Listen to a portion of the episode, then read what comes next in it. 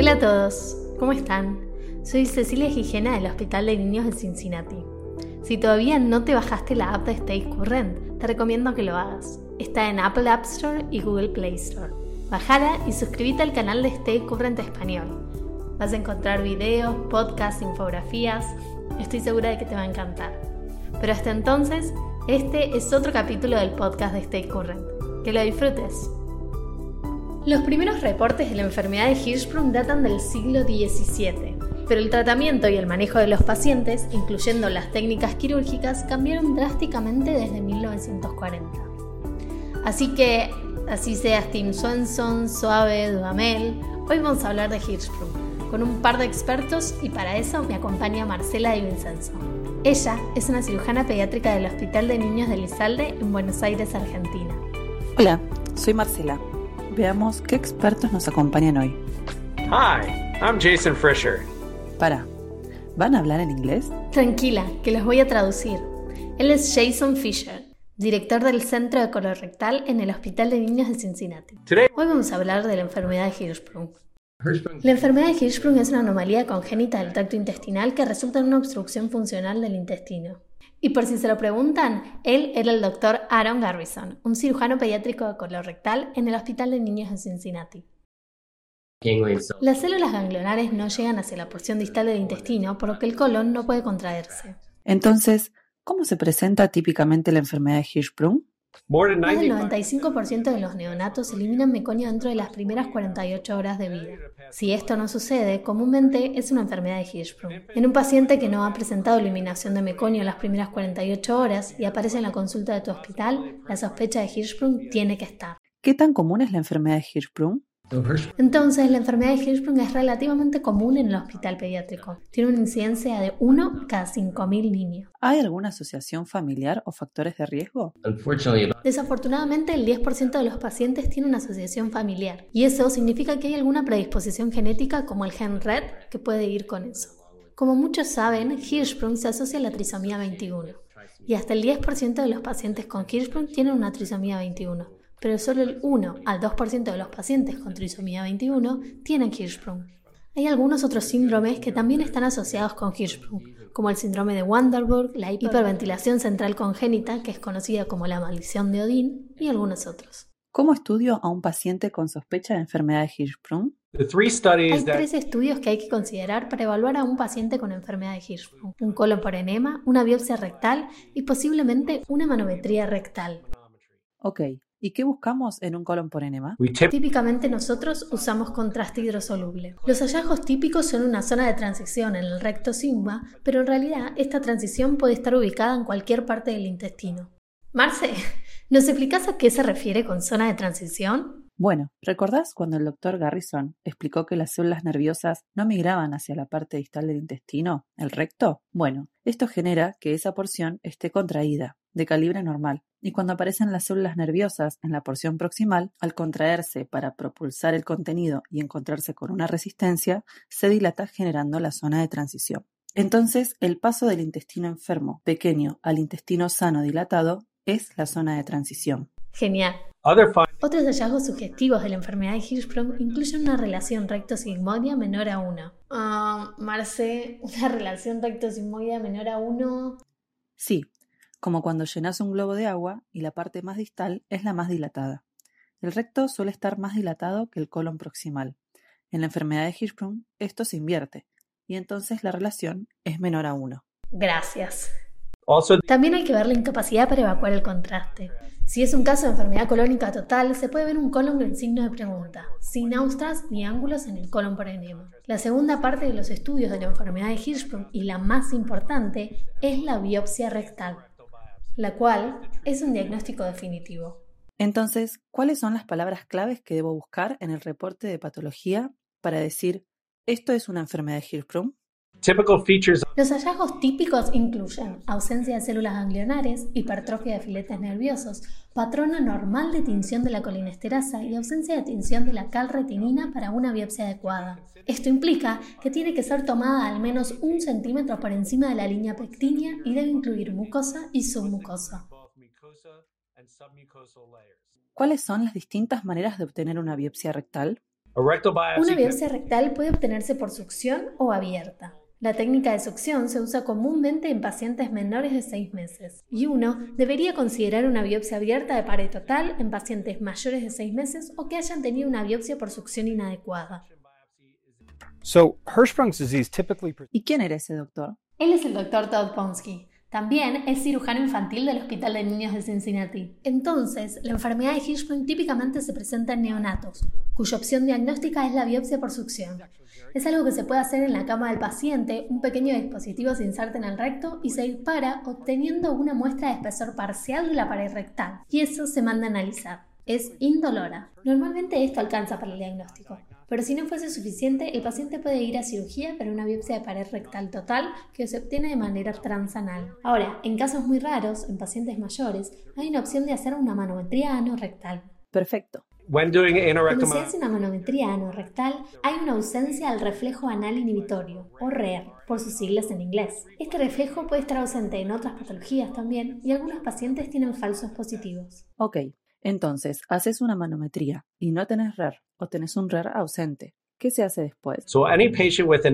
Todo paciente con un RER ausente tiene que someterse a una biopsia rectal.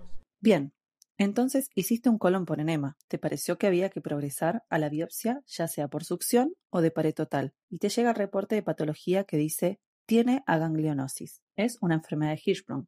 ¿Qué se hace después? Entonces, lo primero que normalmente hago es hablar con la familia acerca del diagnóstico. Les explico la enfermedad porque muchas veces ni siquiera la han escuchado y no saben qué esperar. Normalmente les digo que el paciente va a requerir que su condición se maneje de por vida, pero que la expectativa es que él o ella va a poder vivir una vida prácticamente normal con el cuidado de médicos y enfermeras. Entonces, sentamos las bases de la explicativa a largo plazo, pero, ¿qué hay que hablar sobre el corto plazo? Los pacientes en la neonatología que son diagnosticados con Hirschsprung van a necesitar irrigaciones, incluso antibióticos si muestran algún signo de enterocolitis y alguna sonda nasogástrica de descompresión si están distendidos. Si no se distienden, pueden continuar con las irrigaciones y alimentándose normalmente hasta que sea el momento de la cirugía. Bien, olvidémonos del neonato por un rato. ¿Qué pasa con los pacientes más grandes? Los pacientes más grandes son un poco más complejos, porque tienen este problema desde que nacieron, y entonces el colon suele dilatarse bastante, por lo que muchas veces no puede hacerse un descenso primario. Así que estos pacientes tienen que empezar un programa de enemas y a veces necesitan una derivación proximal para darle el tiempo al colon a que descomprima. Muy bien, pero antes de empezar con las técnicas quirúrgicas, quiero saber cuáles son los objetivos principales de la cirugía. Hay tres objetivos principales para cualquier cirugía de Hirschsprung. Primero, identificar la extensión del segmento gangliónico. Segundo, resecar ese segmento. Y tercero, devolverle la continuidad al intestino. Entonces, miramos nuestras imágenes preoperatorias, estamos decidiendo un plan quirúrgico, pero hay distintos procedimientos que se pueden realizar. Los tres procedimientos para la enfermedad de Hirschsprung involucran un abordaje transanal o perineal con o sin abordaje abdominal. La porción agangliónica del colon es resecada y se lleva hacia distal el colon sano, creando una anastomosis al ano. La diferencia aparece en la cantidad de disección perirectal y en cómo se realiza la anastomosis. Tenemos la técnica de Swenson, que es una disección de toda la pared y una anastomosis. En el procedimiento de Swenson, la porción entera del colon agangliónico es removido. El cirujano comienza a hacer un abordaje transanal a 2 centímetros por encima de la línea pectínea. Realiza una incisión circunferencial en la mucosa y atraviesa toda la pared rectal. Todo el recto es liberado de sus fijaciones laterales y luego es pasado a través del ano hasta llegar al colon sano. Ahí se secciona resecando la porción enferma y anastomosando el colon sano a la incisión transanal previamente realizada. Desde suave. El procedimiento de suave es una mucosectomía. Se deja un CAF de recto aganglionar y se desciende el colon sano a través de ese CAF rectal y se realiza la anastomosis. Históricamente se pensaba que la disección de toda la pared rectal puede generar lesiones nerviosas, y por eso es que se describió el suave, una técnica muy parecida al Swenson, pero que en lugar de realizar una incisión en la mucosa con una disección total de la pared rectal, se diseca por unos centímetros solo la capa mucosa y luego se procede a resecar la pared total. Esto deja un CAF muscular por unos centímetros que es seccionado en forma de que no sea funcional y luego el colon sano es traído a través del mismo y suturado al recto 2 centímetros por encima de la línea pectínea. Y por último está el procedimiento de Duhamel, que crea un pouch con una anastomosis entre el intestino aganglionar y el ganglionar. El procedimiento de Duhamel también busca minimizar la disección perirectal. En esta cirugía, el recto es preservado y se reseca el colon enfermo bajando el sano por detrás del recto y con una sutura mecánica transanal se crea un canal común entre ambas porciones de intestino, generando una especie de reservorio. Ahora hay que tener en cuenta que la mitad de tu nuevo recto sigue siendo agangliónico y por eso esto puede llevar a la constipación y a veces a alguna obstrucción intestinal. Perfecto. Ahora, ¿qué complicaciones postoperatorias tengo que buscar? Bueno, vamos a dividir a las complicaciones en tempranas y tardías. Dentro de las tempranas podemos encontrar una irritación con excoriación de la zona del pañal, que a veces necesita ser tratada como una quemadura. Y obviamente, como en cualquier anastomosis, siempre hay riesgo de fuga, aunque sea muy raro en estos pacientes. Pero probablemente para lo que más atento hay que estar es para las enterocolitis asociadas a Hirschsprung. De acuerdo.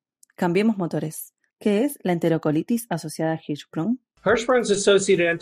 La enterocolitis asociada a Hirschsprung es pobremente entendida y probablemente se debe a un sobrecrecimiento bacteriano que conlleva una inflamación intestinal. Un paciente que se presenta con enterocolitis puede presentarse en la guardia con distensión abdominal, vómito, fiebre, cambios en los hábitos evacuatorios.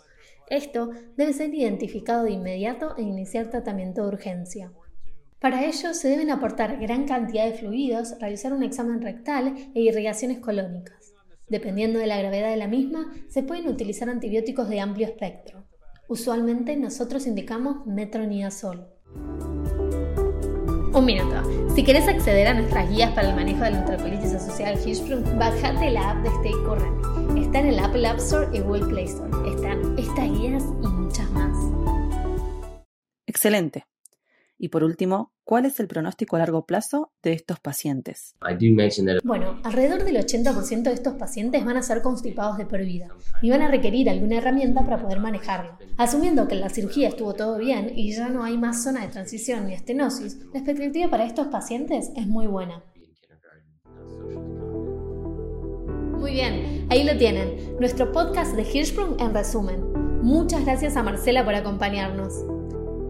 Si te gustó y querés escuchar más de estos podcasts, bájate la app de Stay Current. La encontrás en el Apple App Store y Google Play Store. Y no te olvides de suscribirte al canal de Stay Current Español. Si quieres saber algo más o hacer alguna pregunta, siempre puedes empezar una discusión en el foro o comentar abajo de este mismo podcast. Pero hasta entonces, soy Cecilia Gijena del Hospital de Niños de Cincinnati y recuerden, el conocimiento debe ser libre.